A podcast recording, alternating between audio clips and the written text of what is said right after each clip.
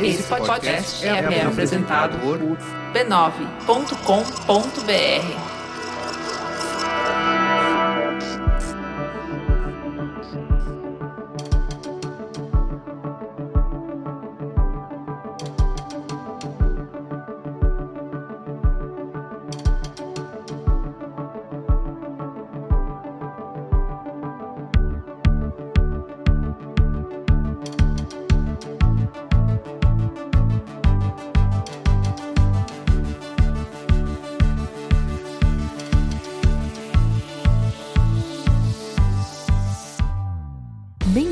ao Código Aberto, seu podcast de conversas francas com os profissionais mais influentes do mercado, para conhecer suas ideias e o que pensam sobre o futuro da mídia, da tecnologia e da comunicação. Eu sou a Juva Lauer e hoje a nossa conversa é com a Daniela Bianchi, diretora da Interbrand no Brasil. A gente conversou, obviamente, muito sobre branding. Então, falamos sobre a importância da consistência para a construção de marca e, ao mesmo tempo, falamos de casos de marcas que souberam acompanhar o espírito do tempo e fizeram reposicionamentos efetivos. A gente falou sobre marketing de causa, sobre branded content, sobre gerenciamento de crise, sobre como construir confiança em tempos de fake news e, obviamente, sobre congelamento de investimento em marketing em ano de crise. Foi uma conversa super provocativa, super interessante. Vamos escutar um trechinho. A última vez que a gente fez um, um projeto super formatado, pesquisa quant no mundo inteiro, junto com a Harvard Business School, na Interbrand, etc., faz uns, sei lá, uns seis, sete anos. E naquele momento, a gente justamente foi ver qual que era o impacto da cidadania corporativa na hora da compra, na hora do cara decidir, eu quero esse relógio, não aquele, eu quero esse carro e não aquele. E sete anos atrás, o que ficava muito claro é que assim, sim, era importante, mas era mais importante quando as pessoas estavam de alguma forma escolhendo o que elas iam colocar na sua cesta de compras. Então, eu não vou me relacionar com aquela marca porque aquela marca é do mal, ela faz greenwash, sei lá. Ou na hora do advocacy, ah, eu vou falar bem nas redes sociais porque essa marca é boazinha. Mas na hora de definir por um produto ou não, ainda era muito baixa essa relação. Era mais forte quando as pessoas estavam comprando um bem durável. Então, quando elas estavam escolhendo um carro, né? Diferentemente do que quando elas estavam comprando chocolate no supermercado. É uma escolha que você pensa mais. É uma escolha que você pensa mais. Eu tô louca para refazer esse estudo, porque eu tenho certeza de que isso, isso mudou. mudou. radicalmente, né? Não tenho dúvida, Sim. né? E na época também era muito mais forte. A gente fez em vários países, claro, na Europa isso era muito mais forte do que aqui, Sim. no Japão e em outros lugares. Eu acho que hoje hoje, eu arriscaria dizer que assim, o cenário é completamente diferente, uhum. né? Eu vejo muitas marcas tendo dificuldade de construir um raciocínio legítimo, de se engajar com o seu cliente, com o seu consumidor ou com o seu cidadão, né? Porque é. essas pessoas não querem ser consumidoras. E antes de ir para entrevista, preciso falar para vocês sobre o livro A Loja de Tudo. Todo mundo conhece a Amazon e todo mundo sabe que ela foi pioneira no comércio de livro pela internet. Mas o Jeff Bezos não queria que ela fosse só uma livraria virtual descolada, ele queria que a empresa tivesse uma seção ilimitada de produtos a preços radicalmente baixos e se tornasse a loja de tudo. Para pôr em prática essa visão, o Bezos desenvolveu uma cultura corporativa de ambição implacável e alto sigilo. Para entender mais desse universo, o jornalista Brad Stone teve acesso inédito a funcionários e executivos da Amazon, além de familiares e amigos do Bezos. E o resultado é um retrato detalhado da vida dessa gigante de comércio online que expõe um mundo de competitividade sem limites. Assim como outros precursores de tecnologia, como Steve Jobs, Bill Gates, e o Zuckerberg, o Bezos não cede nessa incansável busca por novos mercados, transformando o varejo da mesma forma que o Henry Ford revolucionou a indústria. A loja de tudo é a biografia da startup que fez uma das primeiras e maiores apostas na internet e mudou para sempre a nossa forma de ler e comprar. Esse livro foi premiado como o melhor livro de negócios de 2013 pelo Financial Times e foi selecionado como um dos melhores livros do ano pelo The Washington Post e pela Forbes. E tá com 20% de desconto com o nosso código. É só acessar amazon.com.br barra código aberto e colocar o cupom código aberto. E aí você já garante mais um sucesso da Intrínseca. E agora vamos para a entrevista que o papo tá muito bom.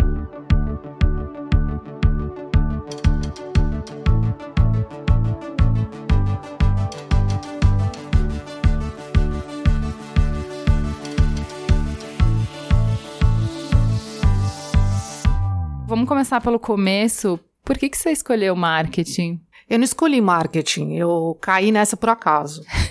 é, tinha 17 anos e é uma história muito louca, porque acho que eu tô vivendo isso com o meu enteado agora. A gente não tem a mínima ideia do que a gente quer ser na vida com 17 Sim. anos. E então eu tinha uma família bem tradicional que queria que eu fizesse alguma coisa tipo administração, etc. E eu achava que eu não me encaixava muito nisso. Na época, acho que a coisa mais alternativa que eu conseguia pensar era publicidade, embora eu não tivesse a mínima ideia do que era publicidade. Eu não sabia nem o que, que era a DPZ, pra você Eu também não, quando eu entrei. É? Não. Então, e aí eu prestei SPM, prestei administração e prestei direito, porque eu gostava de falar de política e achava que de alguma forma eu podia também tratar desse assunto, era super interessado em direitos humanos, uma série de coisas assim e tal. Entrei nas três e a SPM era mais perto da minha casa, era noite, eu queria trabalhar, e então eu podia ter uma vida mais tranquila e eu resolvi fazer SPM. Foi assim que eu comecei. Logo de cara, fiquei os quatro anos bem distantes, acho que da faculdade, depois que eu saí da SPM é que eu voltei para a instituição. Mas enquanto eu estava na faculdade, eu, eu, comecei a trabalhar e meu interesse era o trabalho desde sempre. Então, a minha formação é do trabalho. Mas não tem muito como não ser, né, com publicidade. Eu, eu não acho. sei. É. A sensação que eu tenho é que é mais forte ainda de que você se forma fazendo, né? Se forma no trabalho com as pessoas. É, se eu tivesse que dar um conselho para as pessoas hoje, seria esse. Eu, eu acho que, inclusive assim, me fez falta no começo da carreira não ter feito uma coisa mais ampla. Hoje, por exemplo, eu tenho que tocar um negócio e eu tenho que ter muitas noções de finanças, administração economia, etc., que eu tive mais ou menos ali na faculdade. Eu não entendia muito que aquilo ia fazer parte do meu dia a dia, né? Eu acho que tem uma coisa que é super importante para quem trabalha com marketing, com branding, com publicidade, que é saber ter o seu lado direito e o seu lado esquerdo bem desenvolvido, vai. Então uhum. você precisa ter um lado hard, um lado analítico, um, um lado business super forte, mas por outro lado você não pode esquecer seu lado criativo, seu lado inspirador, seu senso estético. É, eu achei legal voltar voltar para a faculdade depois e fazer pós em comportamento do consumidor. Então, por exemplo, na faculdade eu nunca tive antropologia. Pois é. E aí ser outras provocações, outros olhares, outras referências, né? Uma abordagem diferente do que eu tinha tido na faculdade. Porque ao contrário de você, eu fiz administração com ênfase em marketing. Então, todas as cadeiras analíticas eu tive. Entendi. Mas faltou essa parte mais né? miçanga, mais humanas, né? É, que eu acho que é super importante, principalmente para planejamento. Total. Né? Super, super importante. Acho que assim, não tem projeto de marketing marketing, de branding que seja bem feito se não tivesse é, esse equilíbrio, vai. Eu acho que é onde a gente pode fazer a melhor entrega. As pessoas que trabalham comigo de alguma forma têm esse entendimento, mesmo que elas não tenham isso como referência, como autorreferência, elas mesmas, elas vão buscar isso. Então, dentro da Interbrand, por exemplo, a gente tem gente de todos os, os backgrounds. Tem antropólogo, tem engenheiro, é, isso tem é administrador, legal. tem designer, tem advogado. Importa menos o que a pessoa fez e mais a história de vida dela, muitas vezes, né? Então é essa mágica, assim. Mas enfim, você estava me perguntando por que, que eu fui parar é. nessa história, foi sem querer. E branding? E aí depois você já está há 13 anos atuando em branding, né? Como é que surgiu essa especialização? Como é que você focou nisso, né? Se dedicou para isso? Então, um pouco mais, mas eu vou entregar minha idade.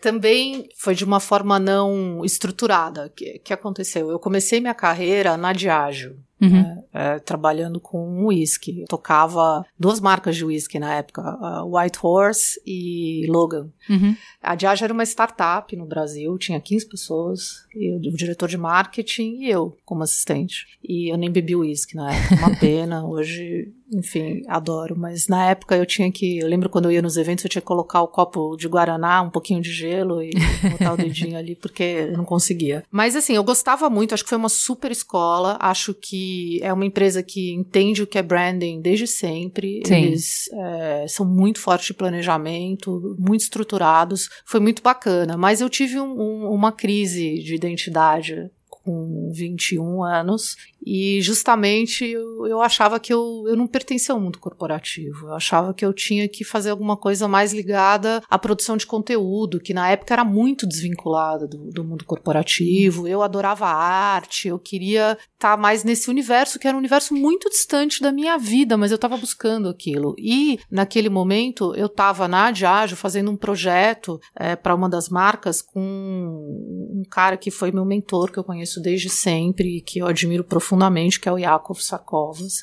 que na época era produtor de teatro. Ele fazia as peças do Gerald Thomas, Zé Celso, etc. E ele tinha entendido, 20 anos atrás, que talvez em vez de fazer uh, algum tipo de projeto e sair vendendo, seria mais fácil, né, buscando patrocínio, seria mais fácil entender o que as empresas queriam, como é que elas precisavam se comunicar e formatar projetos específicos para as empresas que queriam se comunicar por meio da cultura naquele momento. Então ele estava criando arte cultura, que depois virou significa e que depois virou Edelman significa, tá? E, e aí eu saí da Diageo para trabalhar com ele e me joguei nessa história. Também era uma microempresa naquele momento e, e ali a gente foi inventar uma metodologia e fizemos alguns projetos incríveis, assim. É, um dos projetos que ficou no meu coração e que me ensinou muito foi um projeto que a gente fez para o Caderno 2 na época, para o Estadão, que era um projeto que tinha que de alguma forma aproximar mais o caderno 2 do público formador de opinião, do público que estava ali muito perto da ilustrada, né, e que tinha um conteúdo super bacana na época, isso era anos 90. Uhum. E aí a gente fez esse projeto, que era o projeto Estadão Cultura, e que lançou as plataformas que acho que durante muitos anos ficaram ali dentro do Estadão de alguma forma fazendo essa conexão entre conteúdo. Então, na época tinha um, dos projetos com a Companhia das Letras, a Camille Paz Palha veio, Salmon Rush, Sim. um monte de, de gente bacana tal. Mas, enfim, fiquei na horticultura um tempo, foi uma delícia. Depois eh, eu queria ter uma experiência fora. Por meio deles, eu contatei uma empresa que se chamava McNabb Associates em Nova York. Fui trabalhar com eles, eles faziam esse meio de campo entre a produção e o mercado corporativo para as peças do Cameron McIntosh, Miss Saigon, Les Miserables, essas Uau. coisas. Eu detesto musical, mas na época eu adorava, acho que eu tive a minha cota pessoal, respeito super tal, mas eu sou mais do teatro, teatro hoje. Mas enfim, foi muito legal, porque eles estavam anos-luz na frente do que a gente aqui. Uhum. Eles tinham o entendimento de que aquilo era um business, né? Então, quando você entrava para patrocinar uma peça, uma marca se associava a uma determinada peça. Uma delas, na época, eu trabalhei com uma peça da Julie Andrews. E era super bacana, porque ela, como artista, tinha um entendimento da importância da marca que estava patrocinando aquela história. E a marca era sócia, ela tinha é, participação em bilheteria, né? Uma série de coisas aconteciam que aqui nem se pensava. Então fiquei um tempo lá, fiquei um ano trabalhando, eu era bem jovem, bem, bem pirralha, tinha 22 anos, foi uma, um, um tempo maravilhoso. E voltei pro Brasil de novo para articultura. Teve um período da minha vida que foi meio esquisito, eu não sabia se eu casava ou comprava uma bicicleta, saí, resolvi empreender com 24 anos. Tinha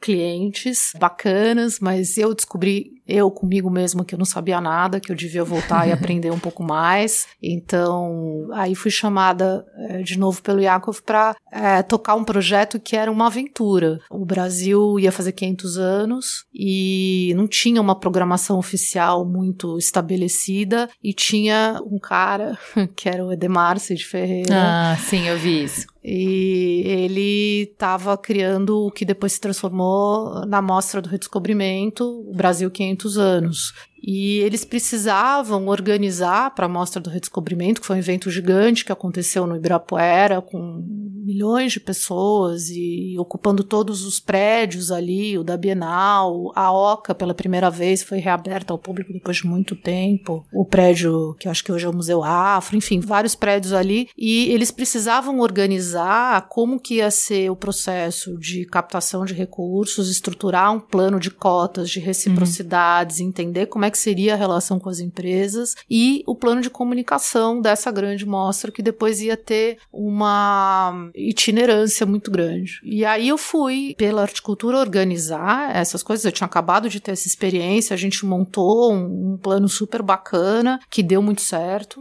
e fiquei ali responsável por essa história até que eu acabei mudando de lado, fiquei no que foi o começo da Brasil Connect. Aquilo uhum. tocou muito meu coração, porque assim, era um, era um ambiente maravilhoso, tinham pessoas incríveis ali trabalhando o tempo inteiro. Paulo Mendes da Rocha, o Marcelo Dantas, todas as Daniela Thomas, enfim, pessoas que eu admirava e que estavam ali construindo aquela grande exposição.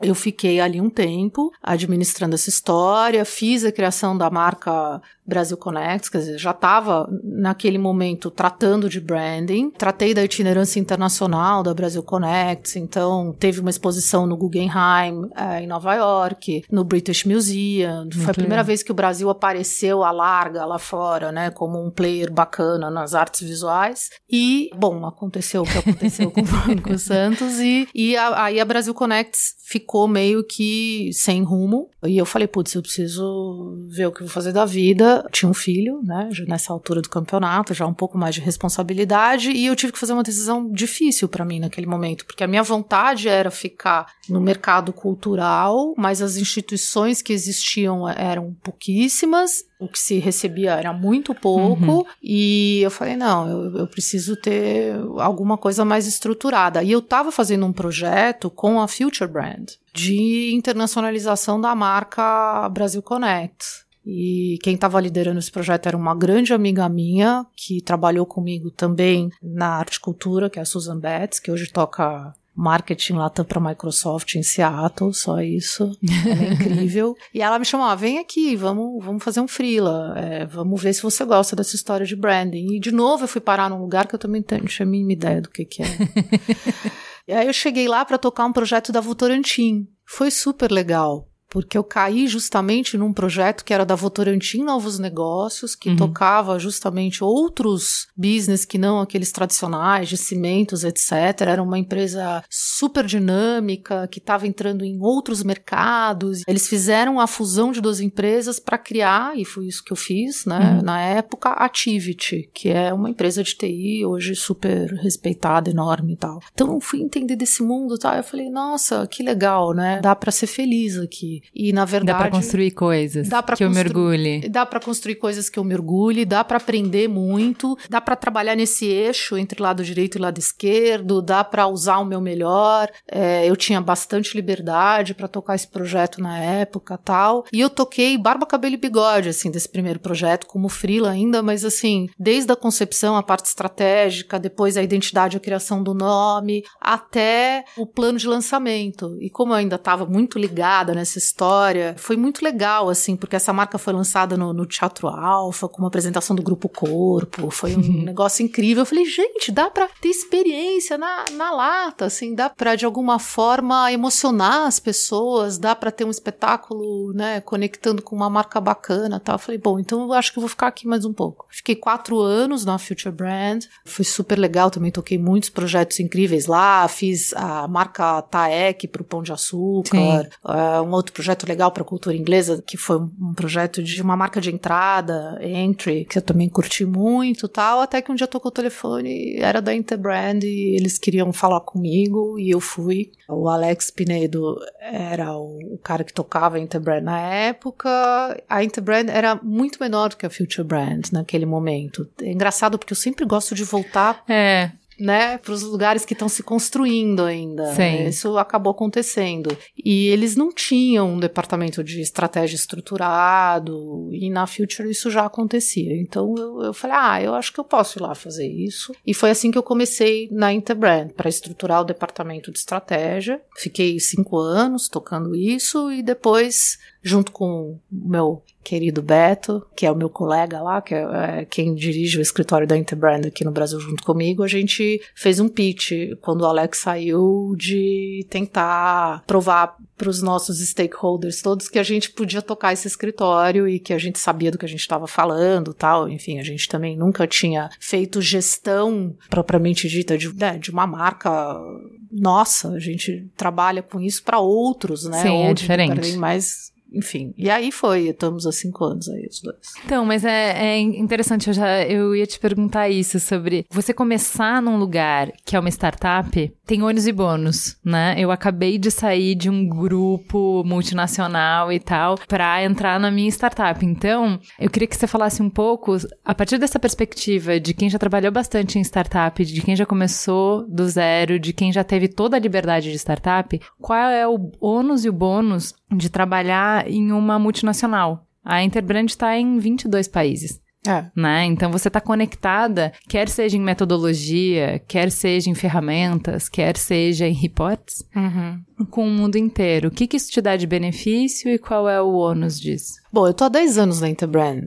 É, eu amo trabalhar lá. Eu, de verdade, eu acho que todo dia eu aprendo mais. E eu acho que eu também estou numa empresa que é multinacional, mas ela não deixa de ser uma boutique, ela não deixa de ser uma empresa familiar, vamos dizer assim. Porque ela está em 22 países, mas os escritórios, eles não são enormes, né? A Interbrand aqui no Brasil tem 60 pessoas, Nova York, que é o escritório maior, talvez tenha 150, 200, enfim, não é um, uma grande corporação. Então, ainda dá para você conhecer muitas das pessoas que trabalham lá. A gente tem uma rede que funciona, isso eu acho que é um super bônus de você estar tá num lugar, numa corporação, aonde existe essa conexão e essa troca de verdade legítima, né, entre os escritórios, entre as culturas, entre os projetos. Então, pô, todo dia a gente tem no nosso escritório aqui um pedido de algum dos escritórios da Coreia, da Itália, enfim, para que a gente colabore com algum processo deles, com algum cliente deles e vice-versa, né? A gente também tem os nossos clientes aqui que estão interessados em expandir internacionalmente, que estão interessados em levar as marcas deles para fora, e a gente pode contar de verdade com essas pessoas, que são pessoas. É, é engraçado porque a liderança da Interbrand, agora a gente teve uma, uma mudança de, de CEO, a gente tem um novo CEO global, mas uhum. tem muita gente que ainda está no comitê executivo, na, na e nos, que dirigem os escritórios, que são pessoas que estão lá há muitos anos, né? Então elas, elas cresceram junto comigo, elas cresceram junto com o Beto, e a gente se conhece desde os primórdios, então a gente já fez muita coisa junto, a gente já aprendeu, apanhou e, e também, né, triunfou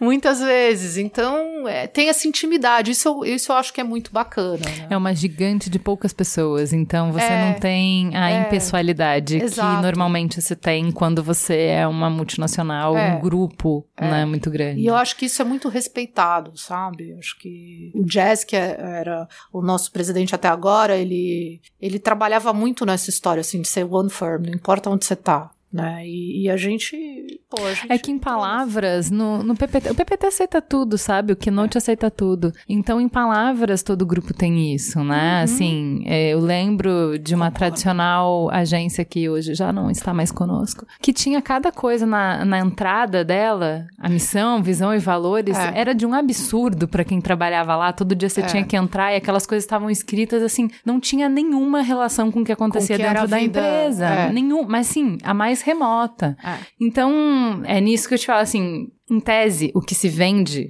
de benefício de grupo uhum. é o fato exatamente de você conseguir acessar é. diferentes é. saberes, de você construir uma rede. Não se vê isso eu na concordo. prática a maior parte das vezes. Eu concordo, né? concordo mesmo. Acho que na maior parte das vezes não se vê, mas eu, eu tenho a felicidade de estar num lugar que existe isso. Acho que se não, se fosse mentira, eu não ia estar lá tanto tempo, né? Até porque também, de novo, eu não entrei imaginando que eu fosse ficar 10 anos, né? E eu acho que essa é uma marca da Interbrand. A gente se vê, a gente se encontra, a gente São tá poucos junto. graus de separação São também poucos graus né? de separação, exatamente. O, o, pessoal que trabalha comigo tem as suas próprias relações que são estabelecidas de uma forma também não tão, né, como posso dizer, encaixotada, vai. Você tá com problema, você é um cara que tá criando nome, você tá com um problema aqui, você cata o telefone e liga pro cara de Nova York, conversa com ele, troca uma ideia e tudo bem fazer isso. Sim. O cara vai te receber. Claro que não é sempre flores. Óbvio que tem muitas vezes, é, né, que a gente, puxa, você podia ter me ajudado mais, tá pensando só no teu PNL, no teu escritório e tal, isso rola. Mas na maioria absoluta das vezes a gente tem isso. E isso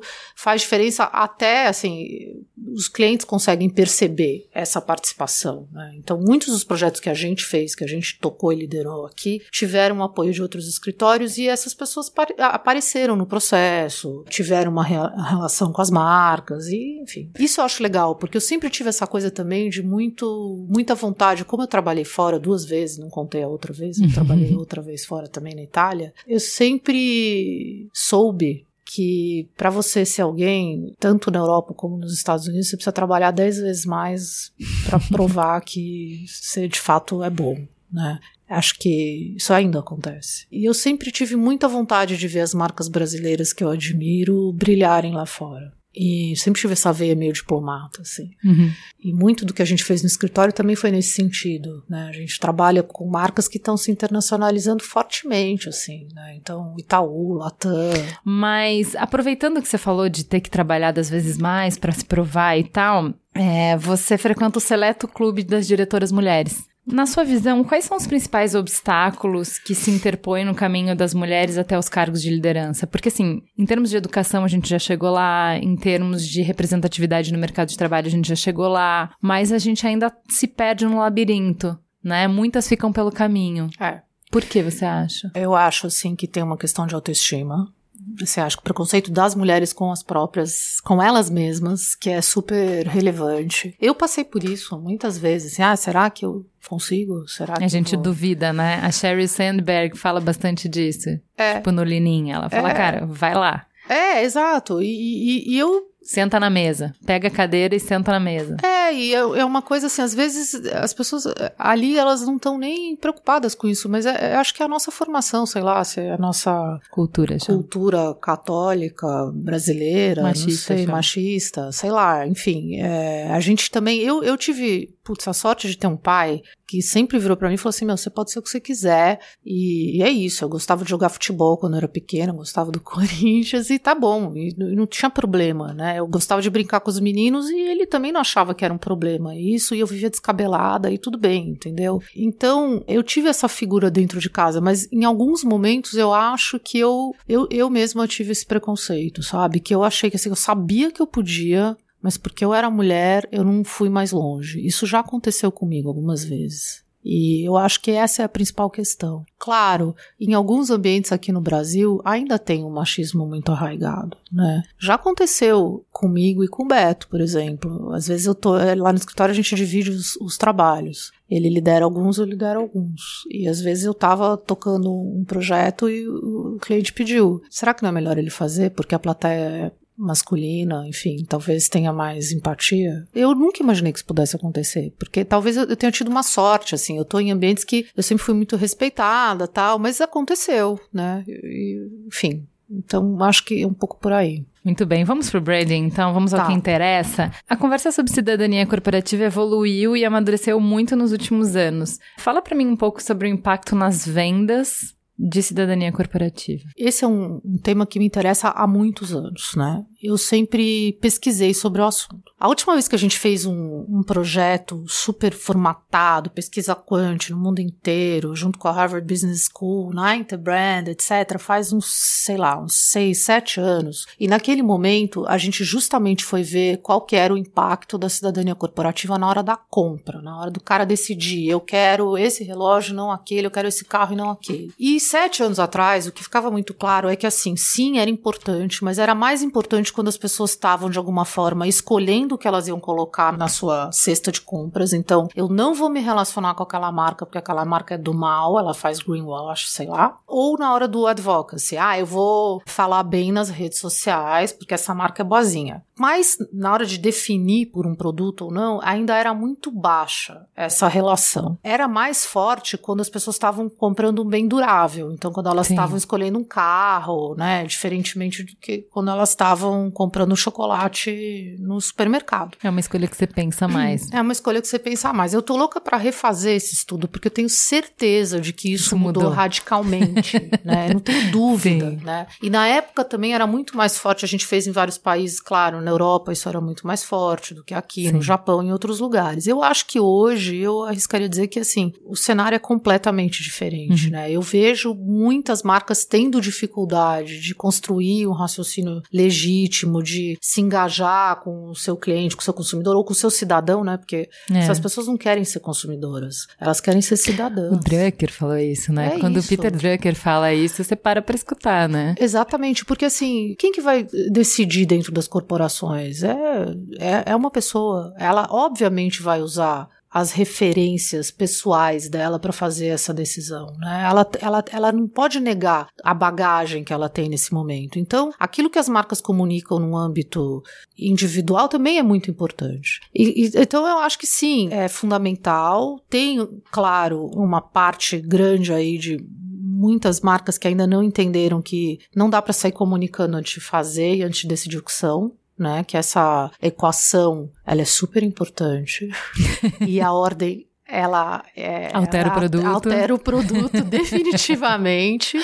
Sim. E mas tem muita gente fazendo coisas incríveis, né? E eu acho que hoje é muito mais simples das pessoas entenderem quem é legítimo e quem não é, né? A, a transparência tá não é mais uma escolha, né? Falando dessa citação do Peter Drucker, ele fala que as pessoas, elas antes queriam que as empresas resolvessem um problema delas. E hoje elas esperam que as empresas resolvam um problema da comunidade a qual elas pertencem, né?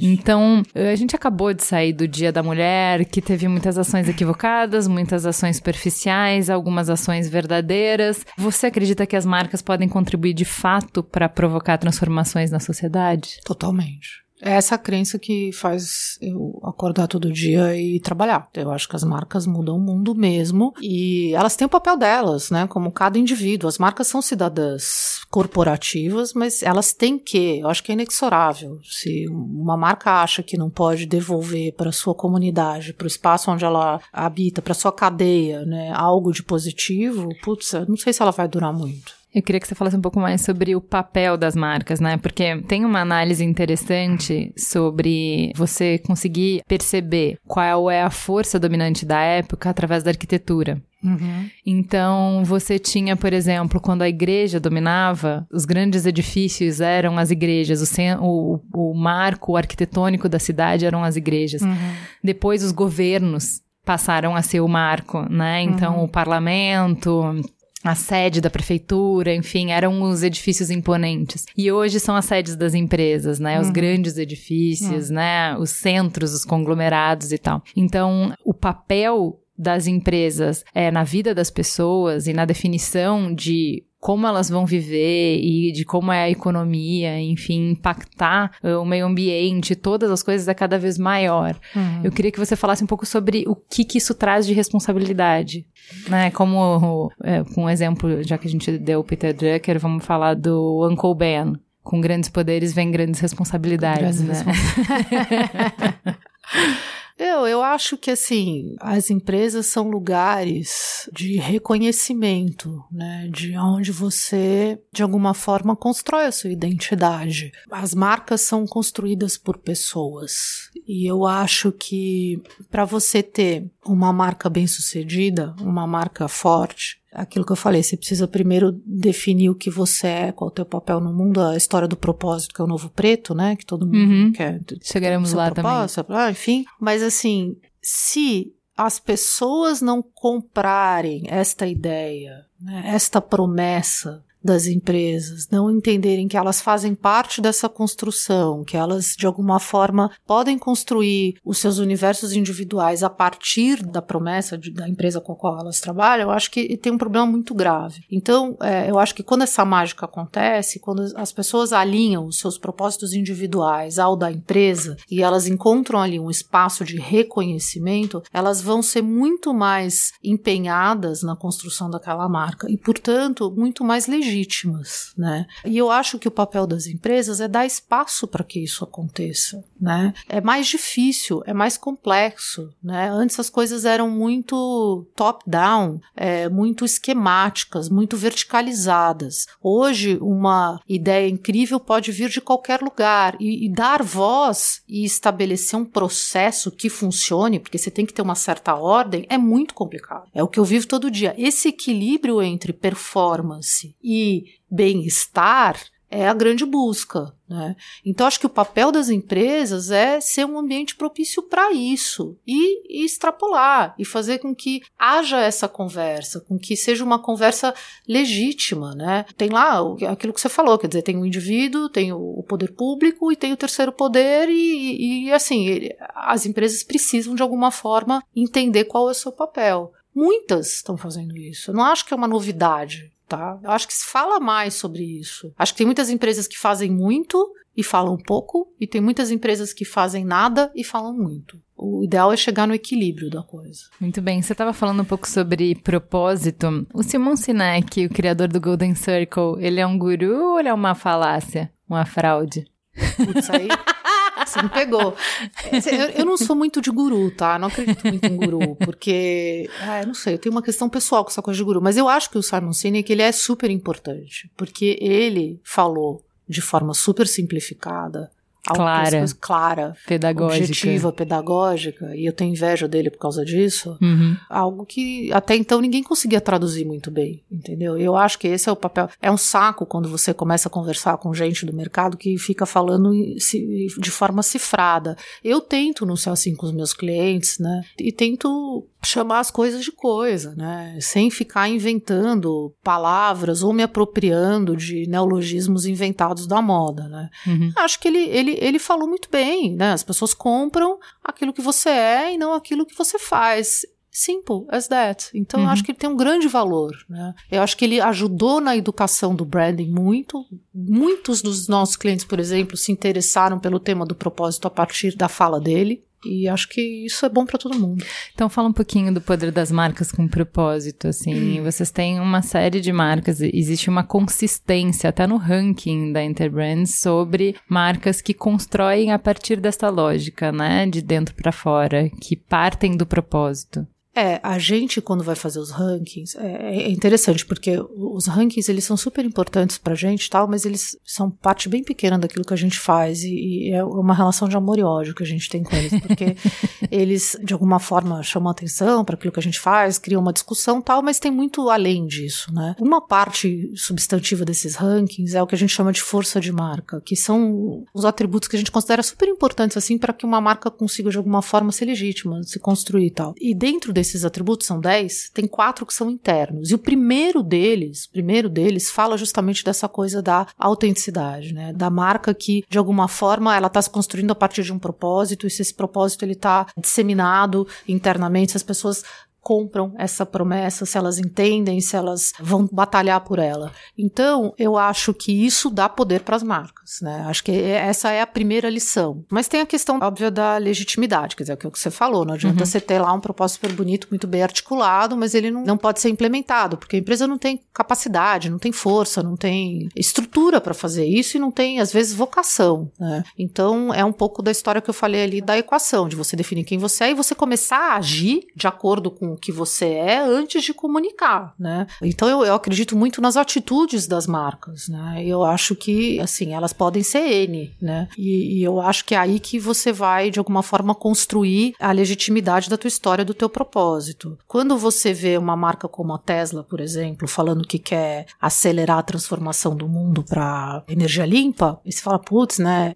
É demais, é overwhelming, né? Os caras querem uma coisa tão distante, mas a partir partir do momento em que você vê o Elon Musk e, e tudo o que acontece em torno dessa marca caminhando nessa direção, seja a forma como ele saiu do conselhão do Trump, porque os caras é, deixaram o acordo de Paris para o clima e depois outros foram a, atrás dele nesse ele sentido. Ele é consistente, né? Ele é consistente, ele, ele incorpora esse discurso, né? Aliás, eu acho cada vez mais importante importante que as marcas tenham cara, né? Sim. E dentro da história de, de você construir é, uma marca cidadã, você quer saber com quem você está falando, né? Claro que tem o risco por outro lado, ah, o cara deixa a marca, né? A cidadania vai embora junto? Não, acho que não, mas assim, Sim. veja o que aconteceu na Microsoft, né? A partir da entrada do Satya Nadella. Ele devolveu uma personalidade, um orgulho de pertencer. Eu tenho amigos que trabalham lá que hoje em dia estão completamente conectados com essa marca. Sim, Eu não via é. isso 5, 10 é anos verdade. Atrás. Sim. É, aproveitando que você é uma embaixadora das marcas brasileiras, vamos deixar essa conversa um pouco mais palpável com um case. Conta pra gente um pouco do processo de criação da Natura Co, que é ah, é uma tá. marca global, que nasce de uma fusão de três marcas. Eu acho que tem um case legal aí, tanto de construção de marca quanto de propósito. Tem. Tem, bom, primeiro é um privilégio, uma delícia trabalhar num case assim, porque eu já tinha trabalhado com a Natura muitos anos atrás e voltei a trabalhar com eles recentemente por conta desse projeto. Você consegue perceber é, a promessa deles em, em, cada ato das pessoas com as quais eu trabalhei ali, assim, é, é incrível. Mas costumo dizer assim, eu, eu, tenho três grandes milestones nessa minha trajetória na Interbrand tá? Só fazendo um curto caminho antes da gente chegar na Natura. O primeiro foi o Itaú com a fusão do Itaú Unibanco. O segundo foi Latam, Sim, e agora Natura também. Co, uhum. tá? Por quê? Porque acho que são cases que têm uma super representatividade e que de alguma forma dão essa resposta que a gente está buscando do papel das empresas, né, nessa sociedade que a gente vive. A Natura Co, ela nasceu muito espontaneamente como marca, porque a Natura comprou Body Shop e Aesop, né, que são marcas que de alguma forma têm um alinhamento estratégico muito forte com a Natura, né? Então, embora elas sejam muito diferentes na forma como se posicionam e como fazem os seus negócios e até geograficamente a atuação delas é diferente, elas têm um fio condutor ali muito importante. Então, assim, a questão da sustentabilidade para essas três marcas, ela é sine qua non. Ela é super importante, cada uma aborda de um jeito, mas a, ela é core, ela é DNA. Ponto 1. Um. Ponto 2. São marcas que, de alguma forma, têm um apreço muito grande pela coisa bem feita, pelo craftsmanship, pela, né, pela qualidade dos seus produtos, que também é aplicado de forma diferente em cada uma delas, mas que é um fio condutor. Outra coisa, a história da beleza sem estereótipo. É uma agenda da Natura, é uma agenda da Shop, é uma agenda da Aesop, cada um do seu jeito de novo, mas também uma agenda comum, entre outras coisas. E são marcas do nosso tempo, né? São marcas que se adaptaram. Então, essa marca Natura Co, ela nasce dessas linhas comuns entre todas elas. Ela nasce como uma marca que ainda vai ter, que tem um papel mais corporativo no sentido de que ela, ela não vai se comunicar com o consumidor final, num primeiro momento pelo menos. Ela vai falar muito com alguns públicos específicos, com as pessoas que trabalham para essas três marcas, né? Uhum. Justamente para entender sinergias, o que pode ser feito de mais bacana, vai falar com investidores, enfim. E vai, obviamente, ter essa agenda de impacto positivo. Sim. Né? Então, eu acho que num momento também que a gente vive das marcas brasileiras e de todas as crises que acontecem aqui, ter uma Natura Co, que é uma marca global, que nasce de um DNA brasileiro, né? que chega aportando valor para marcas britânicas, australianas, é incrível né? É incrível. E dá uma energia maravilhosa para quem está trabalhando por ela. Isso sentir, assim, no lançamento interno, enfim, nas poucas iniciativas que a marca ainda teve, como ela conquista todo mundo que de alguma forma está envolvido aí nessa agenda, né? Como ela consegue costurar com verdade, com propósito, é. histórias que vinham vindo em paralelo para que elas consigam ser mais fortes e não uma sobrepõe a outra e não você tem uma perda e sim uma grandeza a partir da solidificação da marca, é. né? Eu diria para você que foi um projeto fácil de se fazer nesse sentido, entendeu? Tinha muita muita verdade, muita sinergia ali. Não é sempre assim, né? Sim. E então, assim, eu torço muito por essa marca e eu vejo que as pessoas que estão ali trabalhando para construir ela têm muita verdade para colocar em prática. Muito bem. Uma das palavras que aparece bastante quando a gente está falando de marca, já apareceu na nossa conversa, enfim, é consistência. A gente tem um cenário de negócios com clara ênfase para o curto prazo. Então, tanto dentro das empresas, onde os gestores precisam mostrar resultado rápido para alavancar a carreira, quanto na relação com as agências, que a cada concorrência surge a pressão para criar uma nova estratégia, para justificar a troca no planejamento da marca, você tem essa pressão de estar tá sempre trocando o planejamento, trocando a estratégia para mostrar serviço, entre aspas, né? Então, é um novo CEO, ele quer trazer uma nova visão para a marca, uma nova agência, então vai reposicionar e vai mostrar de novo. Como é que você atinge consistência um dos pilares de construção de marca nesse contexto? Não atinge. não atinge. E a nossa briga é essa. Putz, é, é bem complicado, porque Acho que assim, né? Quando a gente fala justamente de construir marca, a gente. A primeira pergunta que a gente faz é: mas precisa mudar? né? Como é que você paga se eu não mostrar uma mudança aqui a cada ano, né? Mas é, mas às vezes justamente, né, para construir a consistência, quer dizer, você não, você não, você não precisa mudar para ser pago ou para construir a consistência. Você não precisa. É que depende muito da ferramenta também. Eu tô, eu tô falando do que a gente faz. Claro que muitas vezes você tem que, a partir de um propósito, a partir da estratégia da marca, você vai lá fazer a baixada disso, você, você chega na hora de definir uma campanha, você tem agendas específicas. Então você tem lá, enfim, uma campanha de vendas, uma campanha de construção de marca, N, N projetos, tá? Mas quando você está falando da estratégia, quando você está falando de promessa de marca, quando você está falando de propósito, você tem que construir alguma coisa mirando num prazo maior. Eu sei que o mundo ele muda o tempo inteiro, é complicado, mas pô, tem muito, tem tantos exemplos de marcas que, que mudaram, mudaram o seu negócio. Já que você está falando do Johnny Walker, o Keep Walking tem quantos anos mesmo? Exatamente. quantos anos tem Keep Walking, né? É, é impressionante assim, e, e tantas outras, né? Hum. Eu dou aula no INSPER, que foi uma marca uhum. que a Interbrand criou que eu adoro esse case também. E eu tava ontem lá dando aula, acho que é super importante pra gente se manter atual, né? Entender, Sim, é verdade. Enfim, o que as pessoas estão é, pensando. E essa troca é legal. Pra ter que aí... responder pergunta que você nunca tinha imaginado, porque aluno é. faz pergunta que. Dá, é. um, como que a sua cabeça chegou nessa pergunta, meu Deus? É, é aí você fica na berlinda, super exposto, assim, e tudo bem, Acho maravilhoso. Tá entre quatro paredes, Acho não tem streaming, nada, é. beleza. Mas eu tava falando isso porque um dos exemplos que eu dou de propósito que não muda é da revista que não existe mais, a Life, que hoje é uma plataforma, uhum. né? É, que eu acho lindo. Eu acho incrível, porque assim, o propósito da Life, que eles chamam de moto, que já foi até tema de um filme lá, aquela vida de Walter Vida Mitty, de Walter Mitty. É, é to see life, to see the world, e pronto, entendeu? E isso eles colocam de uma forma tão inspiradora, tão linda, tão maravilhosa, para um business que começou analógico e já foi uma revista de generalidades, depois virou de fotografia, daí virou encarte, daí virou isso, daí passou a ser digital e hoje é um produtor de conteúdo, de imagem para outros e beleza. E eles continuam ali mostrando para as pessoas que elas têm que ver a vida, têm que ver o mundo, né? Então, Sim. Acho que é um pouco disso. Então a gente falou de consistência. Mas ao mesmo tempo que a consistência é importante, a sua fala também traz a importância da mudança, né? De entender e se adaptar ao espírito do tempo, de ser imprescindível para a sobrevivência das marcas. Recentemente, a Lancôme fez um movimento inédito ao recontratar Isabela Rossellini, assumindo um novo olhar sobre envelhecimento e beleza. Quais são os desafios para evoluir sem perder a identidade? Como é que você reposiciona sem ofender os amantes da marca? Putz, eu acho esse case simplesmente maravilhoso. Eu tô até escrevendo sobre ele me tocou profundamente, porque a forma como eles anunciaram esse retorno dela e ela falando, né, de como ela sofreu quando ela foi comunicada que ela era muito velha para aos 42 marca, anos, aos 42 anos e com, quando ela foi convidada de novo que ela, ela não acreditou.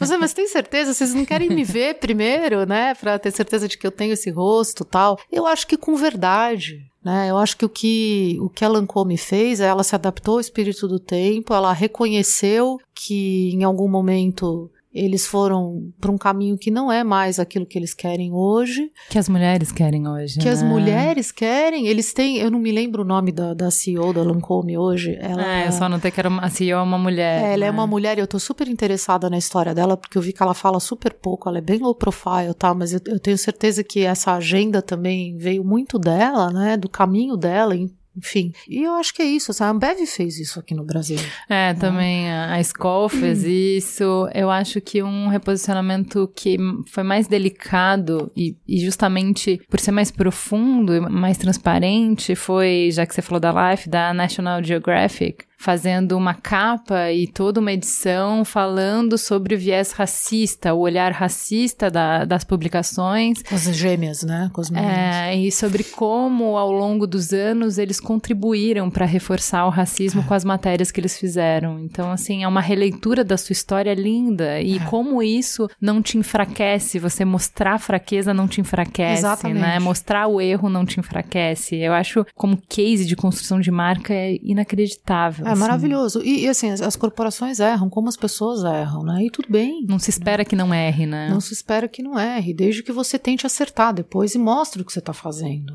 Né? Sim. Mostre um caminho. É, a gente vai falar um pouco de gerenciamento de crise antes. Queria falar um pouquinho, porque essa semana, semana passada, a gente viu o Facebook gerenciando uma grande crise de confiança, né? E ele fez isso através da publicação de um pedido de desculpas em diferentes jornais, não só americanos, quanto ingleses também. E esse caso traz uma reflexão interessante sobre o poder que as mídias tradicionais ainda têm de construir credibilidade, né? Qual é que é a sua opinião sobre a importância das mídias offline para a construção de marca? Cabe uma tese aí. Né? É. é. Eu fiquei super interessada nessa história também e até falei sobre isso no meu Facebook.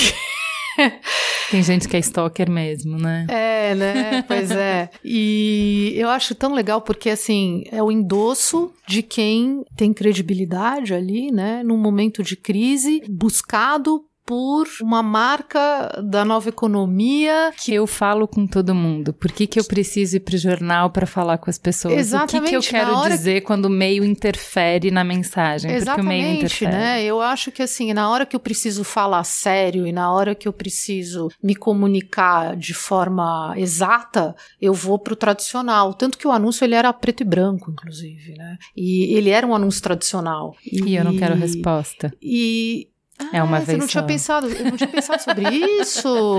Ah, muito eu, interessante. Eu, quero falar, eu só quero que vocês me escutem neste momento. É, é engraçado, porque não, eu, eu não vi, eu não vi esse tipo de publicação. Ele não fez a mesma publicação no próprio Facebook, né? Não. No Facebook foi outra história, né? Uhum. Então, eu acho que assim, isso, eu acho que foi inteligente, fez Sim. a gente pensar. Eu acho que foi bom para ele, mas foi melhor ainda para os jornais onde ele publicou. Total, não tenho dúvida, não tenho dúvida. É isso que eu faço, aproveitem. Apro vamos aproveitar esse momento, é, né? Porque eu acho que. Uma mensagem uma, importante. Tá é, ali, é, uma né? mensagem importante, olha só, né? É... Quando a gente trabalha com varejo imobiliário, isso também está muito claro e é um exemplo que eu dou bastante para as minhas turmas de Facebook, né? Quando a gente vai comparar valor de mídia, hum. né? Então, assim, qual é o custo da mídia versus qual é o alcance da mídia. Então, você vê o que, que vale mais a pena. Que esse Excel não te mostra tudo o que você precisa saber. Exato. Entendeu? Então, o que, que o varejo imobiliário faz quando ele vai para o jornal? Ele não está indo atrás de alcance e frequência, ele está indo atrás de credibilidade. É. Você é investir numa planta, você está investindo em credibilidade. Você está acreditando que aquela empresa tem solidez para erguer um grande projeto nos próximos anos. Uhum. Se ela não pode nem anunciar na Folha, que liquidez Exatamente. Que, que força Exatamente. que ela tem se ela não consegue nem comprar é, um anúncio é na Folha. Você está falando, é super interessante. Outro dia eu estava num grupo com um monte de gente de startup, assim, a discussão era essa, né? A mídia programática, né? a gente vai ter performance, vai ter performance, e quando é que a gente vai para a mídia tradicional? E eu achei super interessante porque tinha algumas pessoas que falavam assim: eu preciso estar tá na mídia convencional porque eu preciso mostrar minha força, meu tamanho, que eu cresci e eu apareci, para mostrar que eu sou um business que pode pagar por isso. Exato. É muito interessante. É, então assim, de novo, o, o meio ele contribui para a mensagem e isso é importante, Sem né? Então a planilha não vai considerar isso, não está na linha da planilha. É, Você, o algoritmo não o ser isso. humano tem que fazer essa análise, né? Exato. Tem que pesar isso. Já que a gente está falando de crise no Facebook, vamos falar um pouquinho mais sobre gerenciamento de crise. A gente pode enxergar a crise como oportunidade para crescimento e aprendizado para a marca? É possível sair fortalecido de uma crise? Eu acho que é super possível. Eu acho que é necessário, mais do que possível, no ambiente que a gente vive, né? De novo, acho que tem. A gente está aprendendo muito. Eu costumo dizer que daqui a pouco o Brasil vai dar aula sobre crise para o mundo inteiro, porque aqui a gente tem crise de a todas gente tem as PHD, né? A gente tem PHD. Acho que as marcas estão rapidamente aprendendo com os erros de outras marcas que viveram crises parecidas, né? Recentemente. Acho que está todo mundo olhando para todo mundo. Acho que tem um binômio muito importante. A gente tem trabalhado com marcas que estão enfrentando crises grandes. E para mim, assim, tem uma coisa que é muito clara, né? Transparência e o ritmo, a capacidade de resposta no ritmo certo são fundamentais. Você tem que saber o momento certo de falar e você tem que falar a verdade. E mais do que a verdade, as pessoas querem que as empresas tomem posição. Não adianta só comunicar, erramos. Uhum. Erramos, o que estamos fazendo sobre isso. Uhum. Então, é, eu acho que isso tem mudado grandes negócios, tem mudado as pessoas, tem mudado a economia e eu, eu sou otimista. Eu acho que a gente vai sair melhor dessa. Lá no Assist da CW eu tava vendo um painel, não lembro quem que era, que tava falando sobre justamente construção em tempos de crise e tal, como é que você sai mais forte de uma crise e tinha acabado de acontecer um incidente numa companhia aérea que a comissária insistiu com a passageira que apesar de estar dentro das normas de a caixa de transporte do animal dela estava nas normas de segurança, mas a comissária insistiu que ela colocasse a caixa no compartimento de bagagens. E o animal morreu por Ah, conta disso. Deus. Duas horas depois, o presidente da empresa estava ligando para ela e tinha um comunicado oficial em todas as redes sociais do presidente da empresa. Pois é. E aí ela estava fazendo uma análise da diferença disso, que há quatro anos atrás ia demorar dez dias para essa moça receber uma resposta. Se é que ela recebeu. uma Exatamente. E aí uma resposta que ela já tinha passado por 250 pessoas, ela não tinha nenhum traço de humanidade na carta de naturalidade, enfim, você não consegue se conectar, não há empatia possível, né? Já passou muito tempo e tal. Então ela falando assim como problemas acontecerem, você não tem como evitar que problemas aconteçam. Isso vai acontecer. Quanto maior for a empresa, mais exposta ela tá, né? Mais frentes ela tem, mais transações ela tem, a, a margem de erro é maior. Essa não é a questão. O consumidor, ele, ele não é ingênuo. Uhum. Ele não espera que as empresas não errem. Eles esperam que ela saiba reconhecer quando erra. Então, dentro dessa leitura, o que, que é uma boa nota de reconhecimento de erro? Porque a gente teve uma série esse ano aqui que foram desastrosos e só prejudicaram mais a imagem da empresa. Então, assim, o que você falou até agora, olha, a empresa precisa reconhecer, aí vai lá, as empresas teoricamente seguem essa cartilha e só piora a situação, porque elas escrevem notas de reconhecimento que as pessoas não se conectam, não sentem a menor empatia, É, pelo contrário, É. enraivecem o público. É, é o que você falou, assim, ela, ela, ela tem que sair de um lugar onde a empresa comunica, primeiro comunicar sem parecer que você está comunicando, como eu posso dizer, de um- uma caixa institucional que não tem uma voz proprietária ali, né? Acho que da mesma forma que ela tem que se esforçar para ter um tom de voz bacana, legal quando ela tá falando positivamente, quando ela tá falando do erro também, né? Que gerar essa empatia. E por outro lado, eu acho que junto com a nota, né? A nota, ela não existe por si só. Não adianta só você fazer a nota. Ah, vou lá, faço a nota, reconheci, pronto, acabou. Tem que ter ações que estão comprovando o, o que está sendo feito, o que está sendo desenhado. Às vezes é muito cedo, às vezes ainda não existe uma resposta, mas estamos buscando desta forma, estamos tentando melhorar. E ela tem que vir acompanhada de um processo, né? Ela não pode ser isolada. E eu gostei disso que você falou, ela não pode ser uma publicação no jornal pura e simplesmente. Pode até haver ali uma nota, uma publicação num momento sem resposta, mas tem que haver outros esforços nesse Sim. sentido. Tem que ter o que segue, tem que ter o plano a partir da nota, né? E isso precisa ser comunicado de forma muito clara. Eu gostei muito de um artigo que eu li na- lá na Interbrand sobre gerenciamento de crise. Era um vídeo, na verdade. E a pessoa tava falando: o que você não pode é não fazer nada. O não agir é inadmissível. O não falar nada, né? Porque isso é uma estratégia antiga. Exato. De, ó, em tempos de se crise, você fica quieto e deixa a onda passar. Porque quanto mais você falar, mais você vai se implicar, então fica quieto. Que daqui a pouco as pessoas vão perder interesse por isso e vão se preocupar com o próximo grande escândalo. Então fica quieto. Assim, olha, se tem um conselho pra. Não faça isso. Não se Porque finja de morto. Não tem mais a metáfora de jornal velho que vai embrulhar o peixe, porque tá lá, na, né, na rede. Não morre, né? Não morre. Já que a gente está falando de crise, vamos falar de recessão econômica mesmo. A gente, o Brasil está vivendo uma das piores recessões da sua história. E uma das respostas mais instintivas nesse cenário é congelar investimento em marketing.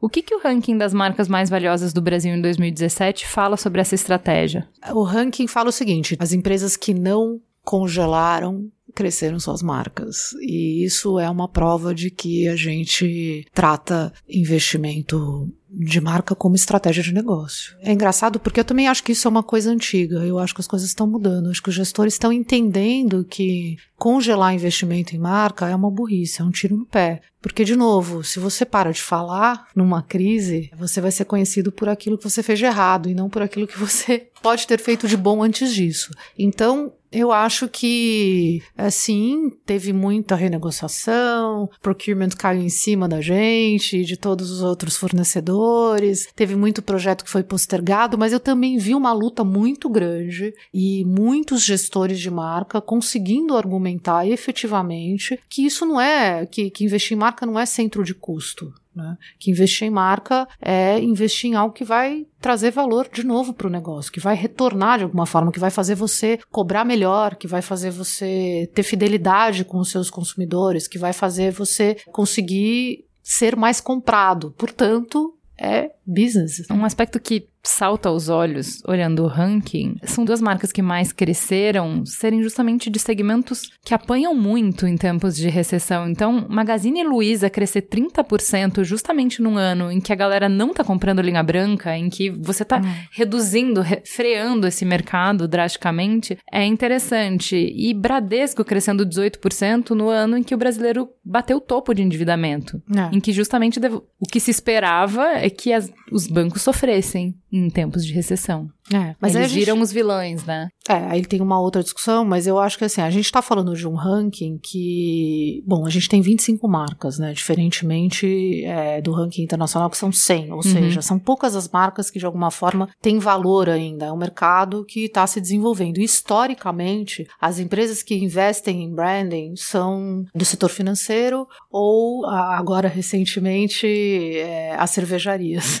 Então, a gente tem um ranking super peculiar aqui no Brasil, completamente diferente dos rankings da Alemanha, por exemplo, que é carro, ou do ranking do Japão, que é TI, enfim, uma série de coisas. Mas enfim, para pegar Magazine Luiza e Bradesco. O Magazine Luiza foi uma das marcas do varejo que eu acho que soube, talvez tenha sido a que mais soube integrar todos os seus canais e trabalhar de forma consistente a sua mensagem no digital, no analógico, no retail, personalizar a voz com a Luiza, personalizar a voz. A gente tem uma pessoa que fala por essa marca, que construiu essa empatia com os seus clientes, com os seus funcionários. Existe um trabalho brilhante do Frederico, integrando toda a jornada do consumidor. Então eu acho que ali tem uma inteligência muito grande e eles se aproveitaram. É isso que a gente fala no ranking, né? No momento de crise, quem está investindo, quem está entendendo como chegar no consumidor na hora, no momento, como ele quer, é quem vai crescer. Outros vão perder, né? O, no caso do Bradesco, como o nosso ranking ele parte de uma análise financeira de marca, teve o um movimento com a HSBC e é isso ah, que está é, resultando aí no crescimento deles. Ontem as ações da Amazon caíram 6% representando um potencial prejuízo de 45 bilhões para a empresa depois de uma sequência de tweets do presidente Trump. Eu não vou nem entrar na questão da impropriedade de um presidente interferir dessa forma, mas esse é um novo padrão, né? É. Da volatilidade das marcas e do mercado diante de declarações de formadores de opinião. Outro exemplo, só para citar, foi a queda das ações do Snapchat depois de uma série de tweets da Kelly Jenner. Como as marcas e as empresas podem se proteger ou lidar com essa realidade? Bom, é o empoderável, né? Como é,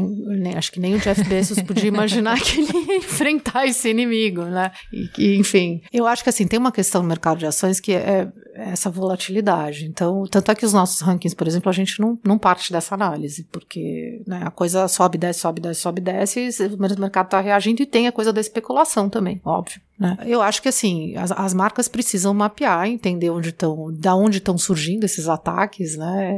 Em tempo real. Então, cada vez mais acho que tem que estar estruturadas para isso. Quando a coisa tá no Twitter, é mais fácil, né? Quando os ataques vêm no WhatsApp ou em mídias fechadas, a coisa fica um pouco mais difícil de se uhum. mapear, né? E de novo, acho que é o tempo de resposta. É o básico de um projeto de crise, né? Você tem que entender o que está acontecendo, responder à altura e falar o que você vai fazer. Quer dizer, acho que não, não tem muito por onde sair. Tem a história do tempo, né? Então, quando aconteceu o Facebook, depois de cinco dias o Mark Zuckerberg falou, tava todo mundo achando que já estava demorando demais, né? Mas Sim. imagina isso tempos atrás, né? Onde, enfim, acho que ele estava ali se preparando porque não era tão simples simples a resposta. E acho que ele precisava mostrar também algumas ações práticas. E foi o que ele fez. Talvez ele tenha perdido um pouco de credibilidade nesses cinco dias, mas depois ele mostrou que coisas estão sendo feitas. Então. Ele ainda é... vai mostrar por muito tempo.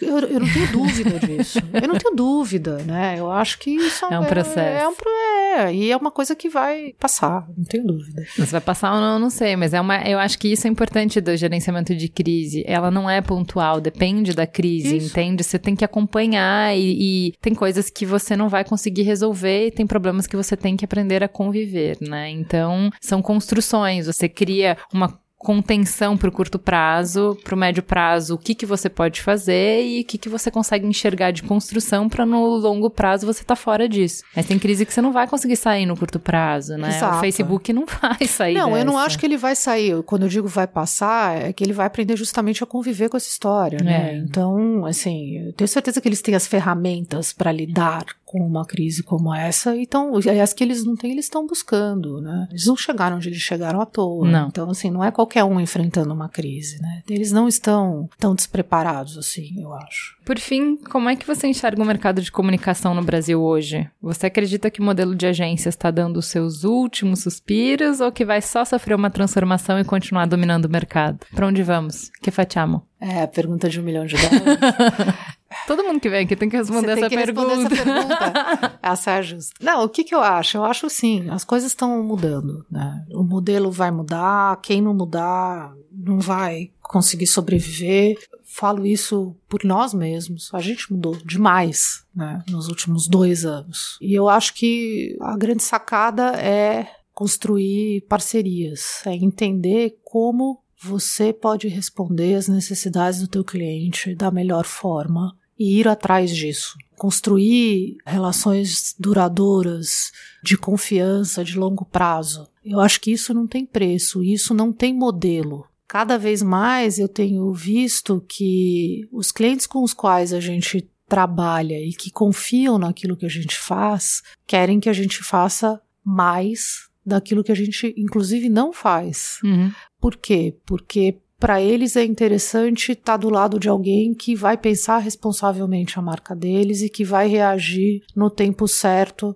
e de forma correta. Então, eu acho que todo mundo faz tudo hoje, né? Todo mundo faz branding. E ok, acho que quem vai se estabelecer é quem conseguir fazer essa conexão de forma mais duradoura. O mercado de publicidade, de comunicação, de marketing depende das corporações. Então, tá na hora de entender o que as corporações querem. A gente fala tanto de escutar o consumidor, de colocar ele dentro dos projetos, de trazer ele para a mesa na hora que ele quer. A gente tem que fazer isso com os nossos clientes. E às vezes a gente tem que ouvir coisas que a gente não quer ouvir, mas a gente tem que ouvir. Muito bom. Deixa a gente por último, com as mudanças de comportamento e tecnologia que você acha que mais vão impactar no consumo nos próximos anos? Fala um pouco de tendência. Eu acho que essa história de eu consumo aquilo que eu quero, da forma que eu quero, do jeito que eu quero, onde eu quero, é a grande